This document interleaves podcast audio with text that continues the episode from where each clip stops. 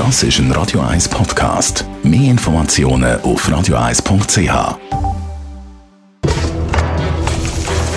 Das jüngste Gericht.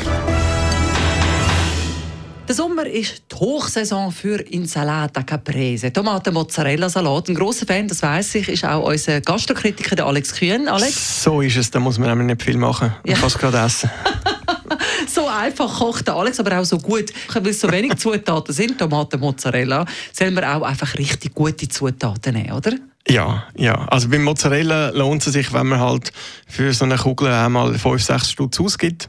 Und bei den Tomaten lohnt es sich, wenn man eine schöne Ochsenherztomate zum Beispiel kauft jetzt. Und natürlich ein gescheiter Basilikum. Kaufen Sie nicht die Töpfchen in diesen Supermärkten äh, mit diesen hellgrünen, schwächlichen Blättern, sondern kaufen Sie auf dem Markt einen richtig schönen Basilikumstrauß, wo so ein bisschen Blütchen und so Sachen dran sind. Die schmecken nämlich am intensivsten. Und ähm, versuchen Sie möglichst mit diesen Blütchen und kleinen Blättern ähm, Ihren Salat zu belegen.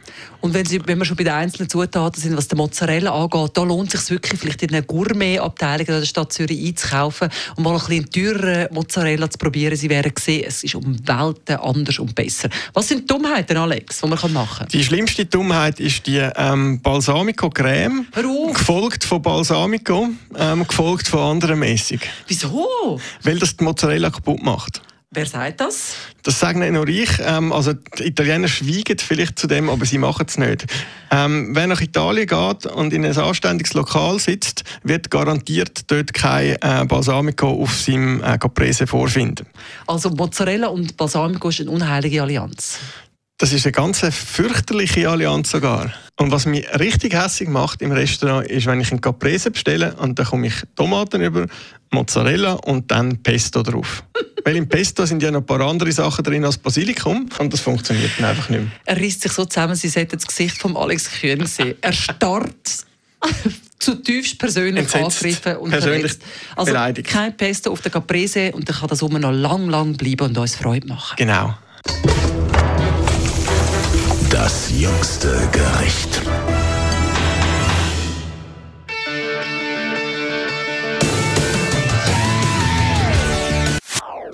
Das ist ein Radio 1 Podcast. Mehr Informationen auf radio1.ch.